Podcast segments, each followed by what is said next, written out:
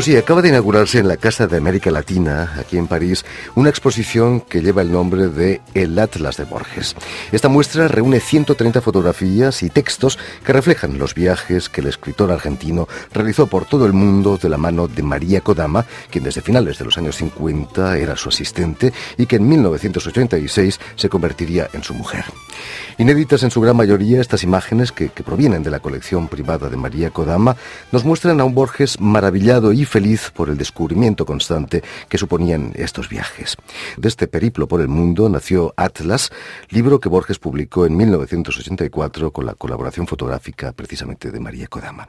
Y para hablarnos de esta exposición y de la curiosidad siempre viva del, viajero Jorge Luis Borges, María Kodama ha sido tan amable de venir hasta nuestros estudios. Buenas tardes, María. Buenas tardes. Y sobre todo, muchísimas gracias por haber aceptado nuestra invitación. No, a ustedes por haberme invitado. Eh, permíteme que explique antes que nada que naciste en Buenos Aires en 1945. No, se dice. Perdón, permíteme que explique que naciste en Buenos Aires. Eh, es cierto que, que, tu padre, científico japonés, eh, era un, gran admirador de Borges, ya, un lector de Borges. Bueno, eh, primero quiero explicar algo. Es decir, yo comencé a, estudiar con Borges. Yo no era su colaboradora. Comencé a estudiar el anglosajón cuando estaba todavía en el colegio y, y después, poco a poco, él me fue dictando sus poemas, sus escritos, eh, pero como Borges decía, él nunca tuvo ni secretarios ni secretarias. Era gente que llegaba y o su madre o yo o cualquier persona que eh, si él tenía una idea en la cabeza se la dictaba. Así que quería aclarar eso en honor a lo que Borges ha dicho tantas veces en sus entrevistas y que era la, verdad, ¿no es cierto? E, era impresionante Jorge Luis Borges como profesor cuando lo conociste. Eh, bueno, en realidad fue muy divertido porque él me invitó a estudiar el anglosajón. Eh, yo había ido justamente con un amigo de mi padre, que también era fanático de Borges, a escuchar una conferencia, porque como yo desde chica quería escribir y quería enseñar, este amigo de mi padre pensó que por lo menos una vez en la vida yo tenía que conocer a este señor del cual era un lector así ferviente. Entonces eh, yo lo, cruzo a Borges en la calle, un día iba a comprar útiles para el colegio y entonces me acerqué y le dije que yo lo había conocido cuando era chica. Y claro, por la voz él se dio cuenta que yo no era una persona grande, entonces se rió y me dijo, claro, porque usted es grande ahora. Le digo, sí. Me decía, ¿en qué trabaja? Bueno, estoy en el colegio, estoy en el colegio. Entonces él me dijo, ah, bueno, qué bien, quiere estudiar el anglosajón. Y yo le dije, eh, impulsivamente, así le dije, sí. Y después le digo, bueno, no sé qué es eso. Y me dice, eso es el inglés antiguo. Entonces, tratando de ser así la culta latina y parla, le dije, bueno, Shakespeare, no, no, mucho más antiguo. Y yo horrorizada le contesté que posiblemente eso era muy difícil. Me dice, no, no, vamos a estudiarlo juntos y nos vamos a divertir. Y así empezó nuestra, nuestra relación, de esa manera totalmente disparatada. En aquel momento Jorge Luis Borges no era tan conocido como, como fue años más tarde. No, ya empezaba a ser bastante conocido, pero no todavía. Y este, eso llegó eh, después de su, del primer viaje que él hizo con su madre, en, después de ganar el premio Formentor. Eh, creo que fue el 60, ¿no?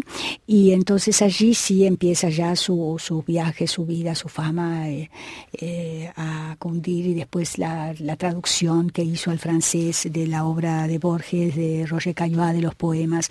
Bueno, ya todo eso le, le abre otras puertas a, a Borges, ¿no? Digamos, internacionalmente. Un momento difícil de la, la, vida de Jorge Luis Borges fue la muerte de su madre, eh, con quien eh, mantenía una relación muy estrecha. Eh, ¿Asististe a ese periodo de la vida de Borges? Sí, por supuesto. La, la madre de Borges es un ser extraordinario, con una enorme fuerza y con un enorme interés y pasión por la política, contrariamente a lo que Borges era. Y Borges quedó realmente tristísimo y escribió ese poema eh, que se llama Remordimiento, eh, donde dice no fui feliz, etc. Y luego toda la gente, el único poema que le mencionaba era ese cada vez que lo encontraba. Entonces él me decía, María, nunca escriba nada dos días después que yo haya muerto, porque ese poema la va a perseguir toda su vida y será sentimental y llorón como los tangos. Imagino que para una madre, un hijo que está perdiendo la vista es algo que tiene que protegerse mucho más que cualquier otro hijo, naturalmente. Era esa la preocupación de su madre. Sí, la, madre sí se preocupaba mucho por Borges, lo, adoraba.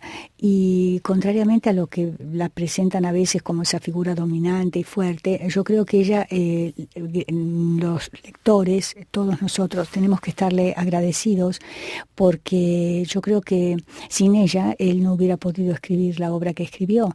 Ella estaba a servicio de llegar a la hora que llegara él de, sus paseos. Eh, madre, eh, tengo una idea y madre se levantaba y, y escribía, ¿no? Así que sí, para él fue una pérdida muy, muy grande. En cierto modo, eh, ¿te sentiste alguna vez reemplazante de la, madre de Borges? Ah, no, no, no, nunca. no, nunca.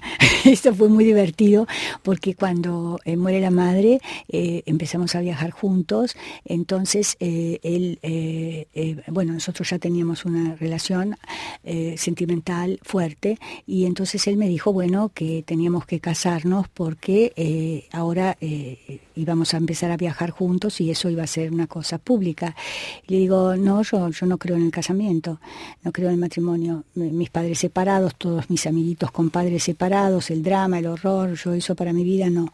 Entonces me dice, bueno, pero no tiene por qué repetir eh, lo que pasó. Y para mí, sí. Entonces eh, él me dijo, bueno, pero ¿qué va a decir la gente? Le digo, si a usted no le importa lo que la gente dice, no, y a mí tampoco. Entonces así, cuando empezamos los viajes, él me dijo, bueno, entonces ahora eh, usted va a decidir, ah, no, Borges, yo no tengo instinto maternal ni alma de maestra jardinera. Usted va a decidir porque yo no soy su mamá, yo soy su pareja, es otra historia. Aunque a veces se confunden los no, No, no, no, pero yo no. en, su, no en su caso. En mi caso, no. Eh, ¿Le gustaba viajar a Borges? ¿O, fuiste tú quien le infundió ese gusto por el viaje? No, no, a Borges le encantaba viajar. Borges, bueno, había viajado bastante cuando era muy joven. Él se fue de Buenos Aires, él hizo el, bachillerato eh, que no terminó en Ginebra, en el College Galván, y después estuvo en España, eh, hizo a, grandes amistades entre los vanguardistas españoles y además él tradujo, por ejemplo, a los expresionistas alemanes y los hizo conocer en, eh, entre la vanguardia española en los años 20 es decir, eh, Borges era una persona, eh, digamos, curiosa y a la que le encantaba eh, viajar. Y cuando comenzamos a viajar, él me dijo una cosa que es cierta, me dice, sí, que si viajábamos no era para estar en el gueto argentino, porque para eso nos quedábamos en la Argentina, que cuando uno viaja tiene que mezclarse con la gente del lugar y aprender las cosas que están alrededor de uno y que son distintas y de otra forma de pensamiento de cultura para enriquecerse uno. María Kodama, ¿era Borges ese eterno descubridor del, del que habla en el prólogo de Altas?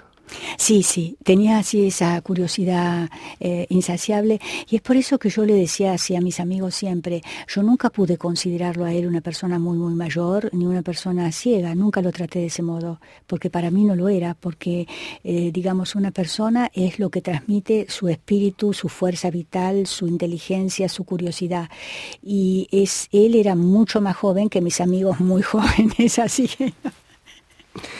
Borges, a pesar de sus enormes viajes, se declaraba irreparablemente porteño. Sí. ¿Es una virtud o un defecto eso de ser porteño?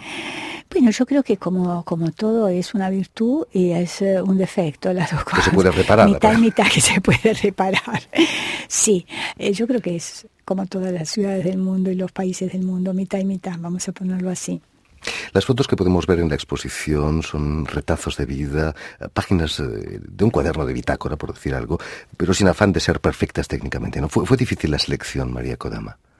Eh, sí, yo tengo mm, centenares de fotos de Borges durante tantos años en los que viajamos muchísimo y, fue difícil, sí, así que tratamos de, elegir, eh, bueno, en las que hubiera más, eh, algunas más color local, digamos, para ubicar eso, y porque eran en realidad recuerdos de viajes para mí, o sea, no, no fueron pensadas para hacer una exposición, pero traté sí de pensarlas o de elegirlas en torno a temas o a ciudades para que fuera más fácil armar eh, una exposición. Hablábamos de la felicidad del Borges viajero, del Borges que realiza su bautizo en el aire, por ejemplo, en un globo aerostático. Eh, ¿Cuánta de esa felicidad eh, se la debía a ti, María Kodama? No sé, supongo que la, la misma que yo le debo a él. ¿Existe un momento feliz entre todos esos viajes que, recuerdas particularmente? Eh, sí, muchos. Pero, por ejemplo, bueno, uno fue nuestro viaje en globo eh, y otro fue eh, ese muy emocionante, recuerdo, cuando él em, fuimos al Louvre, yo por primera vez, y nos paramos en la escalinata donde en lo alto está la victoria de Samotracia. Y yo recordé, y yo le había contado a él, por eso lo hizo, que mi padre, cuando yo era muy pequeña, tendría cinco años, em, un día eh, yo le pregunté, seguramente porque escuché y no sabía qué era eso, qué era la belleza. Entonces mi padre me dijo que me lo iba a enseñar la semana próxima. Nos veíamos una vez por semana. Y me trajo un libro que todavía guardo, lo abrió y era la Victoria de Samotracia. Entonces eh, mi asombro fue que no tenía cabeza y le dije que no tenía cabeza. Y mi padre me dijo que me había dicho a mí que la belleza era una cabeza eh, o un rostro. Eh, yo lo que tenía que ver era cómo los pliegues de la túnica de la Victoria de Samotracia estaban todavía agitados por la brisa del mar y detener el, el movimiento de esos pliegues agitados por la brisa del mar para la eternidad, esa era la belleza. Yo lo recuerdo y me emociono todavía, porque fue inolvidable para mí realmente eso. Siguiendo con, la felicidad, Ginebra, decía Borges, es la ciudad ideal para ser feliz, eh, quizás por su modestia, decía. Eh, Ginebra no sabe qué es Ginebra.